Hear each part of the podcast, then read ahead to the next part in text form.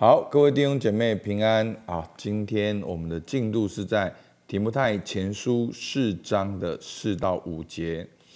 那因为今天的四到五节呢，跟昨天的一二三节呢，好几乎是一样的。然后在一样的话，保罗又重复讲了一遍。所以呢，我想说今天用一个比较大的格局，让大家看见其中的脉络。所以我念一到五节给大家听。圣灵明说，在后来的时候，必有人离弃真道，听从那引诱人的邪灵和鬼魔的道理。这是因为说谎之人的假冒，这等人的良心如同被热铁烙惯了一般。他们禁止嫁娶，又禁戒食物，就是神所造，叫那信而明白真道的人。感谢着领受的，好，这是昨天的经文哦。啊，今天的四到五节一样的话语，保罗又讲一遍。好，四章四节说：凡神所造的万物都是好的。好，又讲到了神所造的。然后呢，若感谢着领受，好，又讲到了。好，没有一样可弃的，都因神的道。好，昨天是明白真道，听神的道和人的祈求，成为了圣洁。好，那我们今天呢，退后一步看，好，到底发生了什么事情？好，我们我们来看牧师的这 podcast 的解释。好，大家在听的时候都可以看，好，podcast 里面就会有文字。所以面对假教师呢，禁止嫁娶和禁戒食物。透过这些规条带来了宗教的捆锁。好，其实这一些的规条只是人把大自然的现象做出了人的解释。那这个背后是对神创造的一种误解。那这个误解呢，甚至的凌驾了神本身。神才是创造主，而这世间的一切是受造的。但是怎么会受造的哦？这些的东西却成了我们基督徒的捆锁呢？好，所以观看我们华人，我们很容易明白这些的风水、星座、命理等等，好像生活中有一种无形的界限充斥的在我们的生活中。好，最近我们有弟兄正好要装潢新家，哎，他的家人就有些想法说，好像。哎，这个破坏了风水等等。好，其实这所谓的风跟水都是神的创造，都是受造物，怎么能够好像有一种无形中的权柄凌驾上帝，甚至让基督徒产生恐惧、害怕，甚至崇拜呢？好，这里就是一种拜偶像。那我们来看牧师下面好的这个对照，第一个我们看到假教师，好，大自然。人为的解释变成宗教的诫命，好，所以昨天讲到禁止嫁娶又禁戒食物，好，变成了好像层层条条的条文，那让人怎么样恐惧害怕？那我们对照保罗的教导呢？是真理告诉我们什么？这个大自然是神的创造，那人只要明白真道，感谢着领受。好，我们就能够感谢来领受，所以他为什么会一直强调讲到感谢？感谢讲了两次呢？所以大自然的现象与定律原本就是美好的，是神的创造，包括了食物跟夫妻生活。所以我们要怎么领受呢？保罗两次讲到，我们要感谢，要感谢神，要感谢神的创造。透过感谢认识，在创造背后神美好的意念。好，其实受造物是彰显神的伟大，而非带来恐惧和捆锁。罗马书一章二十节说：“自从造天地以来，神的永能和神性是明明可知的，虽然虽是眼不能见，但借着所造之物就。”可以晓得，叫人无可推诿。好，诗篇十九篇说：诸天述说神的荣耀，穹苍传扬他的手段。好。其实就是讲到，其实这所有的受造物都在诉说神的荣耀，所有的受造物都彰显了神的手段、神的属性、神的作为。所以，我们是透过受造之物来敬拜背后的那一位创造了主、永恒的主，而不是透过受造之物，我们活在恐惧、害怕里面，担心这些受造物。好，所以古时候的人打雷就产生雷神索尔，好，对不对？那什么样恐惧就产生怎样的偶像？那我们要知道，这些大自然现象的背后有一位。真正的创造主，那我们要透过明白神的话，去享受神的创造。所以保罗说什么？前面他讲到要信而明白真道的人，感谢着忍受。好，所以感谢是把焦点对准在神身上。那明白真道是我们能够知道，我们就能够判断，在不同的事情场合关键里面。我们能够怎么样来领受？怎么样来经历？好，我们要晓得真理，真理要叫我们得以自由。好，那今天的经文说什么呢？好，凡神所造的物都是好的，若感谢着领受，就没有一样可弃的，都因神的道和人的祈求成圣了。好，所以呢，这些假教师认为这些的食物，好，甚至包括肉类，都可能带来某种不洁。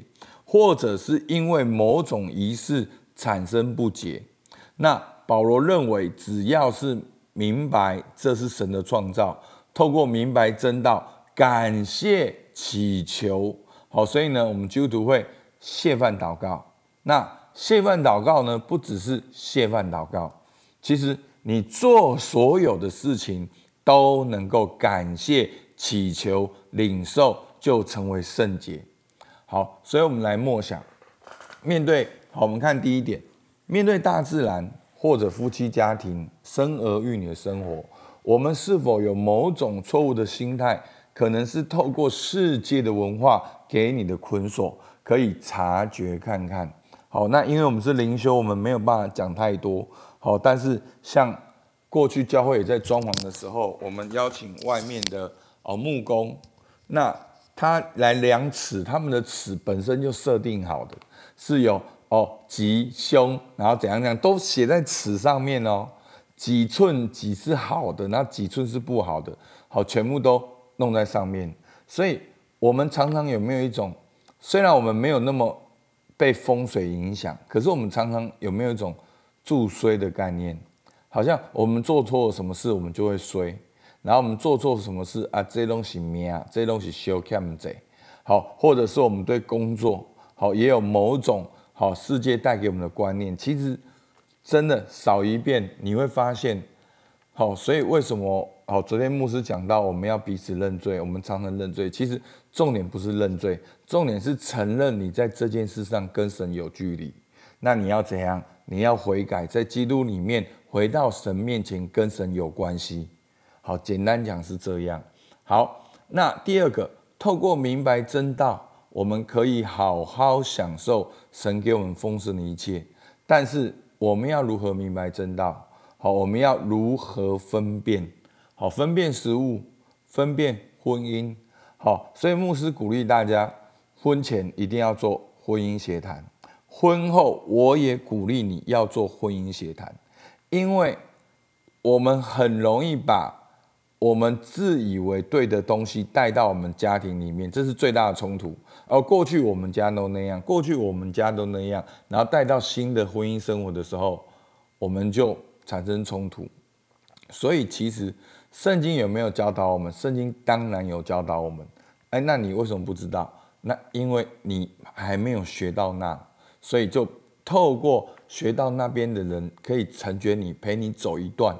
真的很多上过 P E 的人都感受到，哦，原来 P E 是长这样。透过很多很美好的对话，然后包括我们的亲子，那我们的亲子生活是不是我们也带来很多世界的价值观，好放在我们的下一代当中。然后包括我们的工作，哦，我们工作就是要很努力，六亲不认，这样才是男人。其实我们男性有很多这样的观念，很奇怪的观念，不知道是哪边来的。好，就是觉得说工作就是工作，好，business is business。那我工作的时候我就要怎样？